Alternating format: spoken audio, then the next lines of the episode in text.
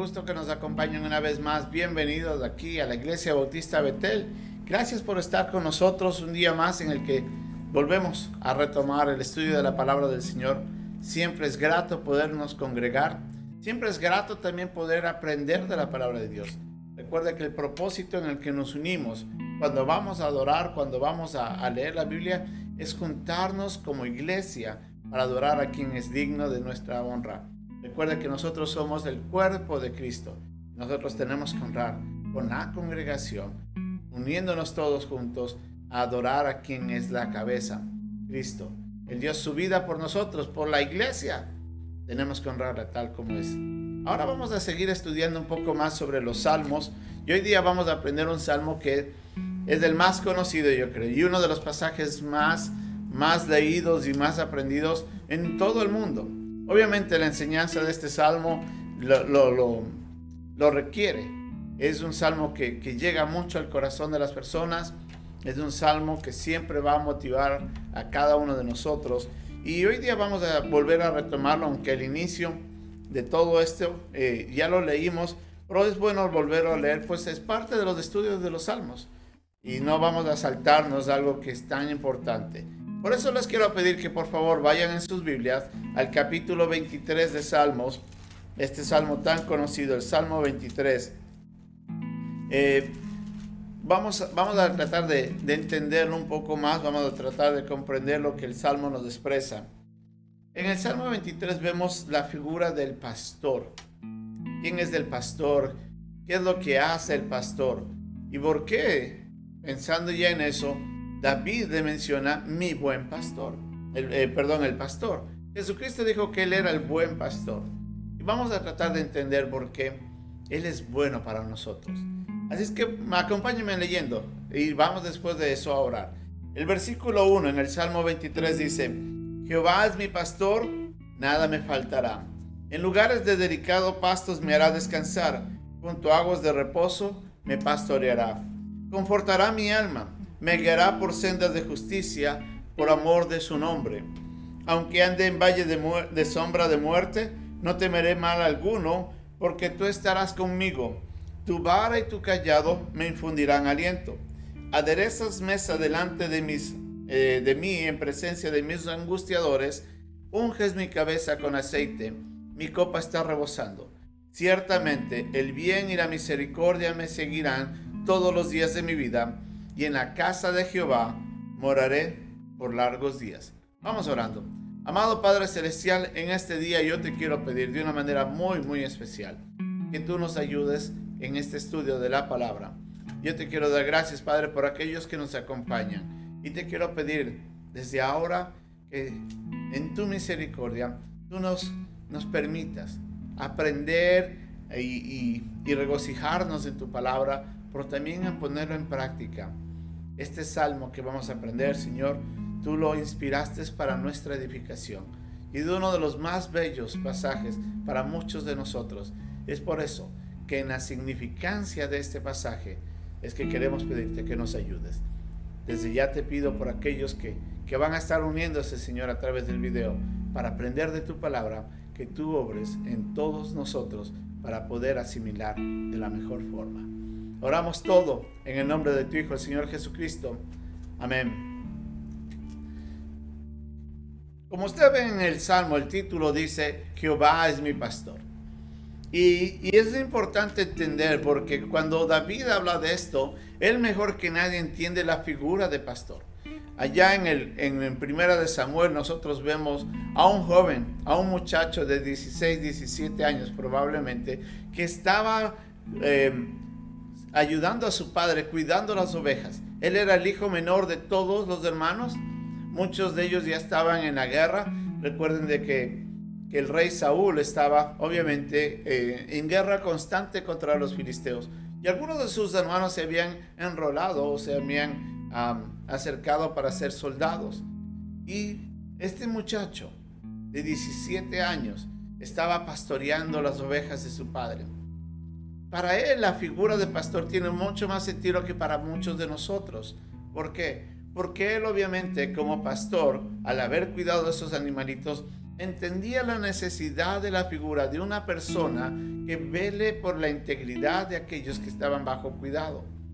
En ese instante, más que nada, David entendía de que uno de los animales tan bonitos, porque sí tiene cierta ternura, pero al mismo tiempo tanta inocencia y a veces, disculpen la expresión, tanta torpeza, se identificaba fácilmente como muchos de nosotros somos. La oveja es uno de los animales más curiosos en la manera de comportarse. Pues son muy, ah, eh, ¿cómo es? No, no tienen sentido común. Se dejan llevar por el movimiento de la otra oveja y, y avanzan sin saber lo que está sucediendo. Entonces son animales que se dejan llevar fácilmente, pero que requieren de alguien que esté al cuidado, alimentándolos, velando por ellos.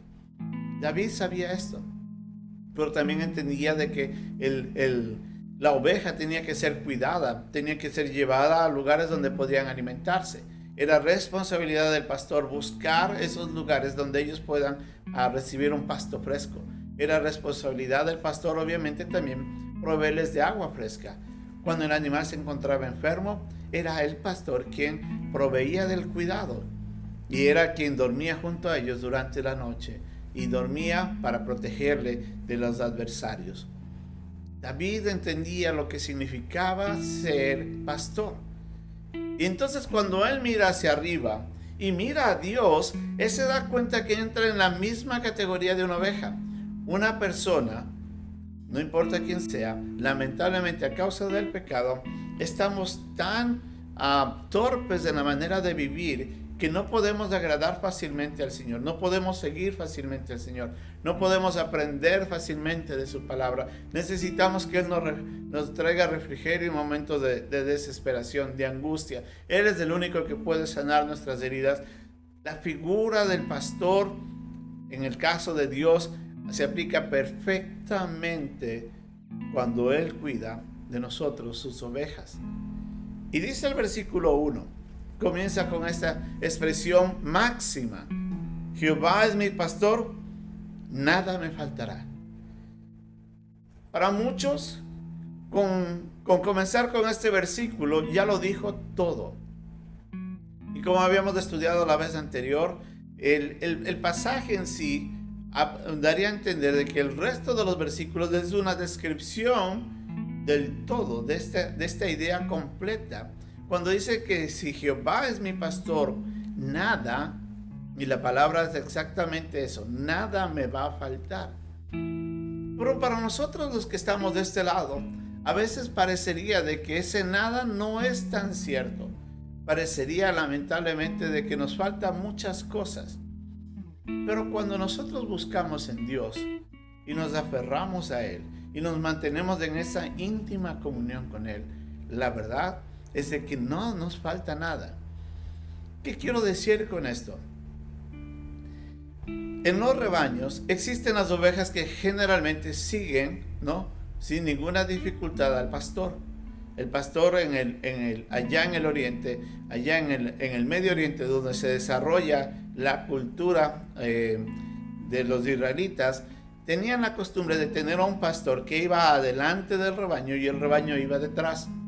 Entonces el, rebaño, que obviamente estaba formado por las ovejas, constantemente estaban escuchando la voz de aquel que los iba llamando delante. Entonces, para que una oveja no se pierda, para que una oveja se mantenga enfocada, generalmente estaba atento al pastor que iba mostrándole, llamándole y haciendo ruidos, y las ovejas iban en pos de ellas. El mismo Señor Jesucristo dijo que yo soy el pastor, mis ovejas oyen mi voz y me siguen hablando de esto. Entonces vemos ahí de que la, figura de la oveja que sigue al pastor es la, la figura que tenemos aquí. Pero, ¿cuál es nuestro problema? A veces nosotros escuchamos a nuestro pastor, y en este caso a Dios, y no lo seguimos. Y después nos hallamos eh, desviados en el camino siguiendo nuestra propia voluntad y nos encontramos a veces tan alejados que no encontramos pastos, no encontramos agua, no encontramos refugio y viene el perverso y nos hace daño. Entonces para muchos de nosotros que nos hemos desviado en el mundo, La figura del pastor parecería que no existiera, pero mucho tiene que ver porque nosotros como ovejas no hemos seguido como deberíamos de haberlo hecho a nuestro pastor, a Dios. Porque cuando estamos bajo la cobertura del pastor, entonces ahí sí se aplica esta máxima, nada me faltará. Entonces ahí tenemos que, que reflexionar un poco y meditar. Tal vez usted hoy día se encuentre angustiado, se encuentre algún problema, se encuentre tal vez perdido, tal vez eh, envuelto en algún inconveniente que le, que le ha generado uh, malestar, que ha traído problemas a su vida, tal vez falta de trabajo, tal vez algo esté afectándole a usted en las relaciones personales, en el matrimonio. Cuando una oveja se aleja del Señor, obviamente corre el riesgo de entrar en graves problemas porque cuando la oveja se mantiene firme con el Señor, fiel a Él y le sigue en todo momento, esta máxima se aplica. ¿Cómo está su vida hoy día? Tengo que ser sincero. Esa es la realidad. Cuando una persona se encuentra en una íntima relación con Dios, en obediencia, escuchando su palabra, el Señor siempre va a estar ahí porque Él mejor que nadie sabe de que sus ovejas le siguen y las ovejas necesitan de Él. Él no va a desampararlas. Otro de los problemas que sucede a veces es que la oveja, hagamos de cuenta esto, cuando la oveja es nueva, recién ha entrado al redil, a veces no identifica claramente la voz del pastor o no entiende qué es esto de seguirle al pastor. Es ahí donde el proceso del discipulado, es ahí donde el proceso de de congregarse y aprender de otros hermanos mayores le ayudan a las personas nuevas, a los nuevos creyentes, a entender cómo puedo yo seguir a Dios para que Él me cuide, me bendiga, me prospere en las cosas que yo hago bajo su guía. Por ahí es donde está el inconveniente. Muchos de nosotros no nos acercamos a buscar para poder entender cómo seguir a Dios de cerca, para que Dios pueda bendecir la vida de cada uno de nosotros, nosotros debemos mantenernos muy dependientes de Él. Y sabe, déjeme decirle algo, ser dependiente de Dios no es ningún mal, al contrario, es una de las más grandes bendiciones que podemos tener nosotros como creyentes. ¿Por qué?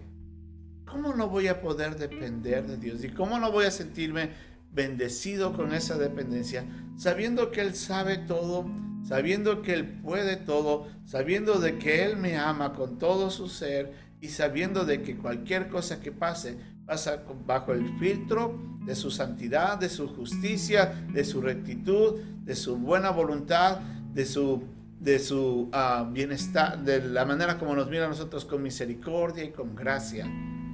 Cuando yo me acerco a Dios y le sigo a Dios, lo, más, lo que siempre voy a recibir es eso.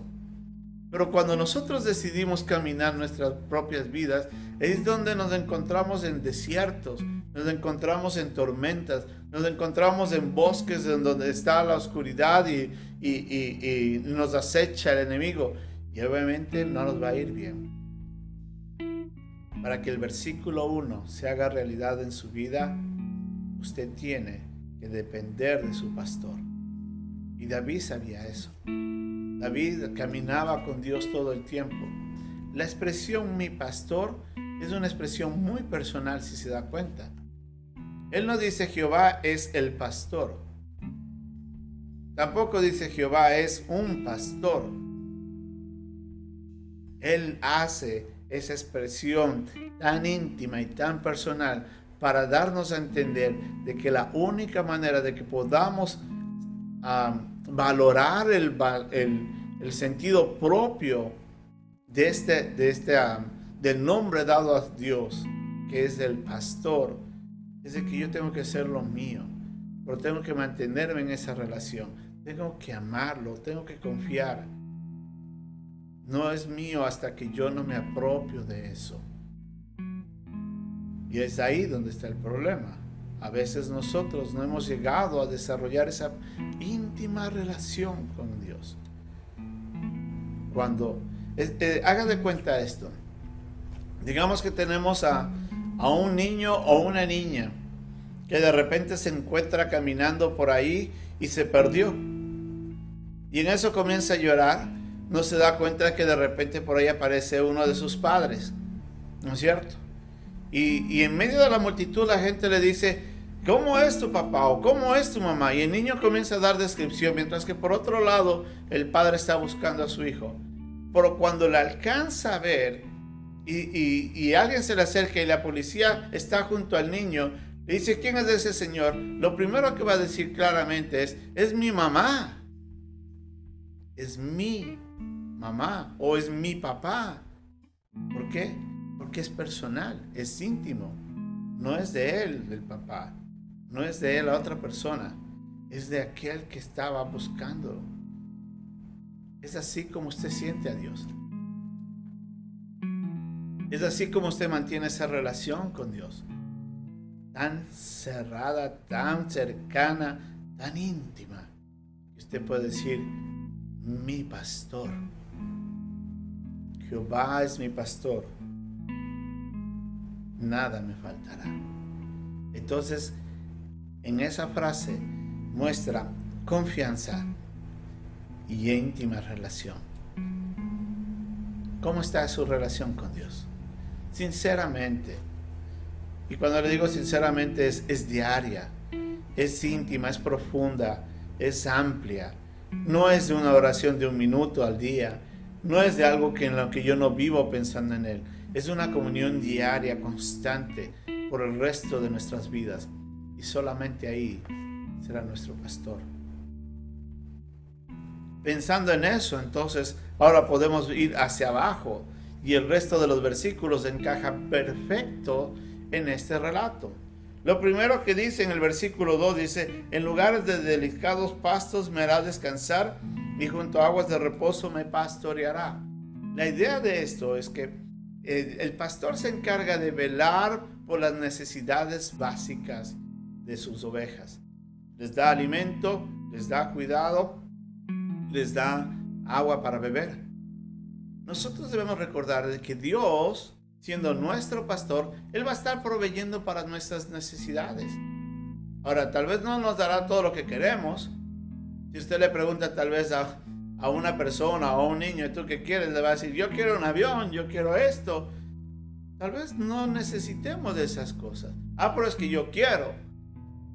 La pregunta sería es, ¿qué es lo que Dios quiere? Y ahí cambiaría mucho. Nosotros queremos muchas cosas. Y algunas de esas podrían ser no tan necesariamente buenas. ¿Qué es lo que Dios quiere? Cuando Dios nos da, nos da lo que realmente necesitamos. David, pensando en eso, él alineaba su necesidad con la perspectiva de Dios. Entonces él entendía que Dios le iba a cubrir todo lo que David necesitaba y nada más. No, recuerda que una cosa es una necesidad y otra cosa es un deseo o un capricho. Y aquí decía de que nada me faltará, hablando de referencia a las necesidades. En segundo punto, dice aquí, confortará mi alma, me hará por sendas de justicia por amor de su nombre. Dos cosas aquí importantes. Primero, Dios es el Dios que nos consuela. Dios es el Dios que nos alienta. Dios es el Dios que, que viene y restaura el corazón de la persona que ha sido quebrantada. Entonces, si usted tiene algún problema, usted ya buscó en Dios para que restaure su vida. ¿Sabe uno de los grandes problemas que existe actualmente en medio de este caos que está sucediendo? Es que las depresiones y las angustias están generando niveles de estrés muy altos, la gente está sufriendo de, de, ese estrés y está reaccionando indebidamente y está generando más problemas. Y aparte de eso, a veces hay, hay problemas matrimoniales, hay problemas laborales y todo eso parece que quebranta el corazón del hombre. Pero el hombre a veces no busca a Dios a que conforte su alma. Algunos buscan en las drogas, otros buscan en el alcohol, otros tratan de ignorar con otras actividades. En vez de buscar a Dios y decirle, Señor, aquí está mi corazón, restáuralo. Aquí está mi corazón, dame fuerza. ¿Usted cree que Dios no estaría dispuesto a ayudarle? Claro que sí. que pasa es que a veces estamos tan ocupados que en vez de ir al doctor del corazón para que Él restaure nuestras vidas, vivimos nosotros caminando con esa herida constante. Cuando Dios es su doctor, es su pastor, Él va a venir y confortar su alma. Debe confiar en eso. Y no solamente eso, cuando sea necesario, dice el versículo 3, me le guiará por sendas de justicia.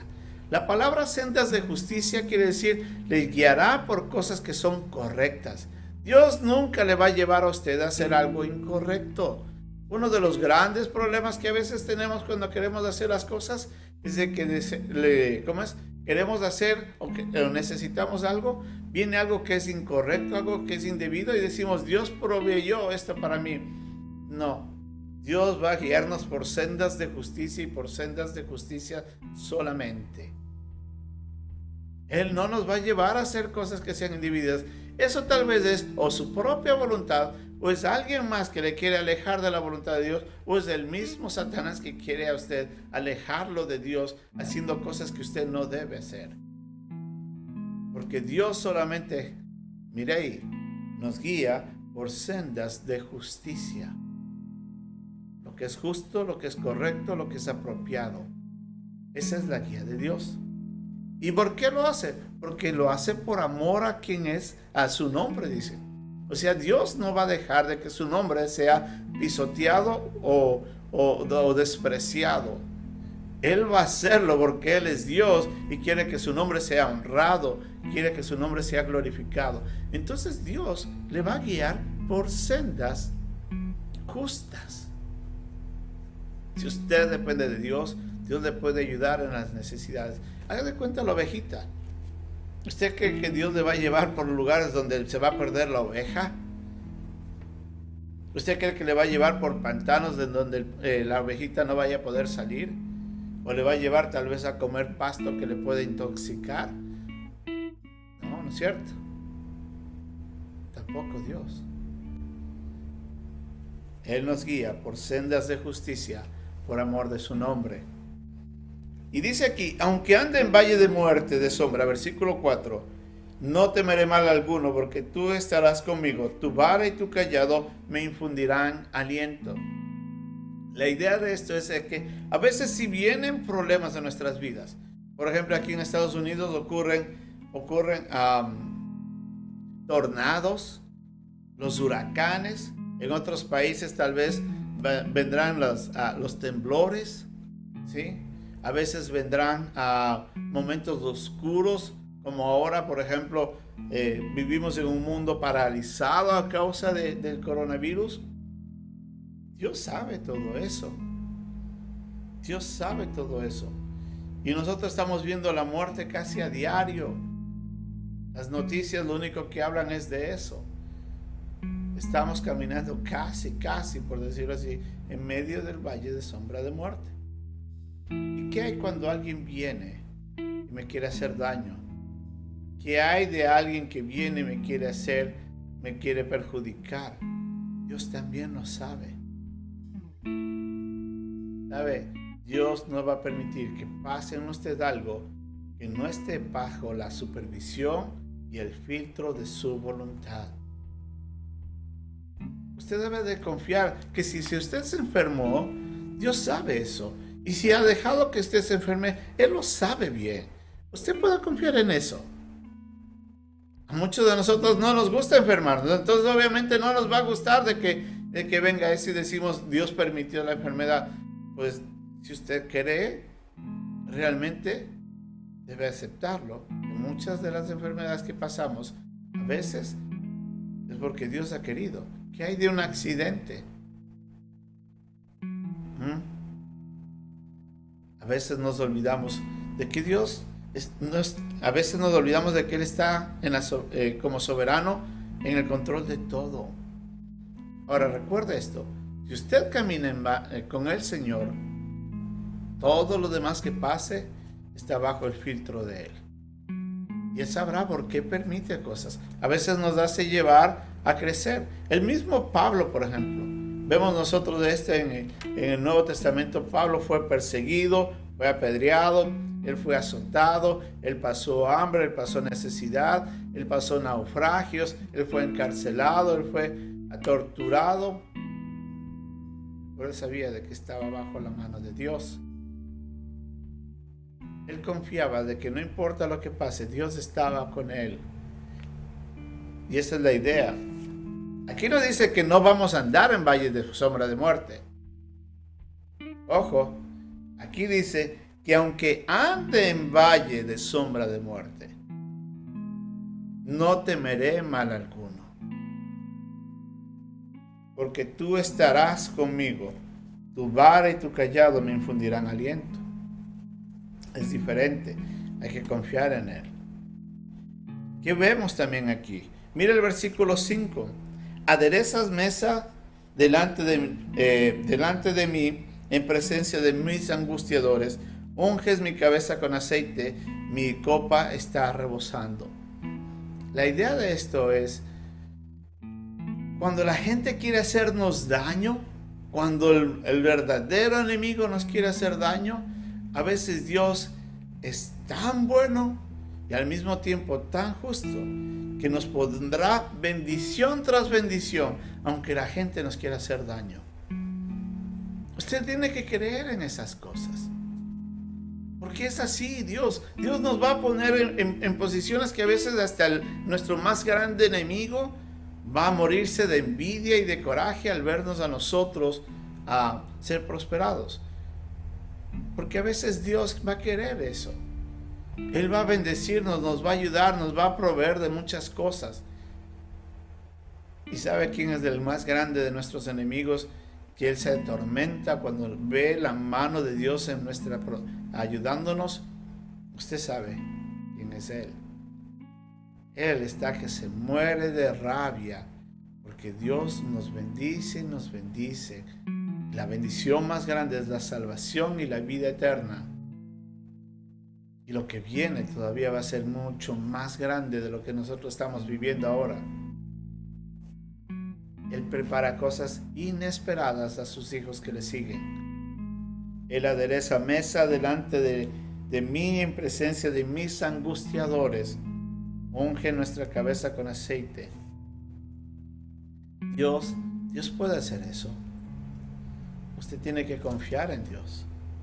Y por último, David decía, ciertamente el bien y la misericordia me seguirán todos los días de mi vida.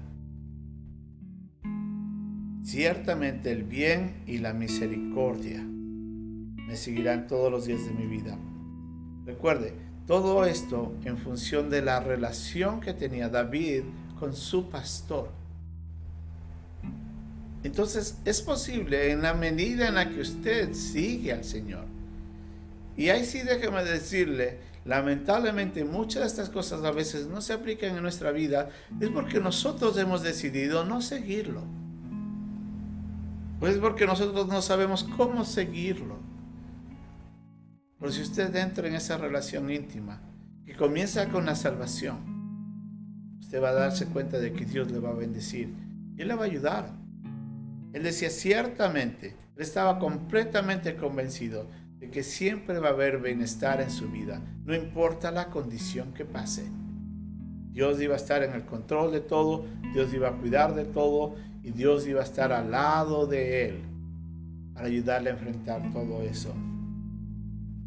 Y lo último, dice, y en la casa de Jehová moraré por largos días. Usted quiere pasar la vida junto a Dios en la eternidad.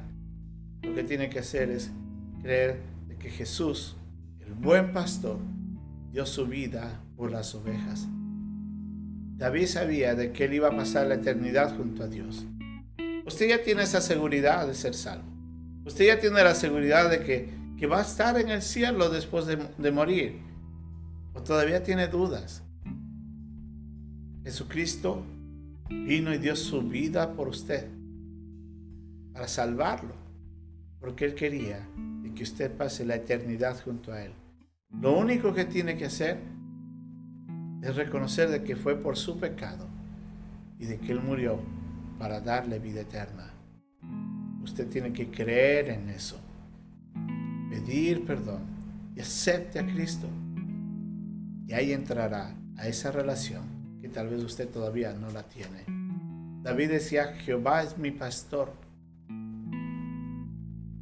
En un momento, él decidió tomar la decisión de aceptar a Dios, a Jesús como Salvador personal. Y desde ahí entró en esa relación íntima con su pastor. ¿Y usted ya es oveja del Señor? Si es así, desarrolle esa relación con Dios. Y si ya la tiene, entonces usted sí sabe lo que significa decir, Jehová es mi pastor, nada me faltará. Que Dios nos bendiga. Vamos orando. Amado Señor, gracias te damos por tu palabra y por el estudio de este versículo, de este pasaje tan bonito y tan hermoso en el que nos recuerda, Señor, de que tú estarás a nuestro lado siempre y cuando nosotros desarrollemos una relación íntima junto a ti. Señor, gracias por mostrarnos de que tú puedes ser ese buen pastor. Que tú, Cristo, viniste a la, a la tierra para morir por nuestros pecados, para nosotros poder ser ese buen pastor. Ayúdanos a confiar en eso. Y te pido, si hay alguien que todavía no te conoce, Jesús, ayúdale a reconocer de que tú diste tu vida por ellos. A nosotros, ayúdanos a desarrollar esa relación tan íntima que cada vez que, que te miremos a ti podamos decir, yo tengo en el cielo el buen pastor que vela por mí. Gracias Gracias por esta figura hermosa del pastor y de la oveja. Gracias por cuidar de nosotros. Y a veces por nuestro pecado somos tan torpes. Ayúdanos a estar siempre atentos a la voz tuya y a seguirte en obediencia y en amor, porque es ahí donde nada nos faltará. Gracias Señor por tu palabra. Oramos en el nombre de Jesús. Amén. Recuerde, usted, usted tiene que desarrollar esa relación íntima con Dios. Y ahí usted va a poder decir, Jehová es mi pastor. Bendiciones. Que pase muy bien.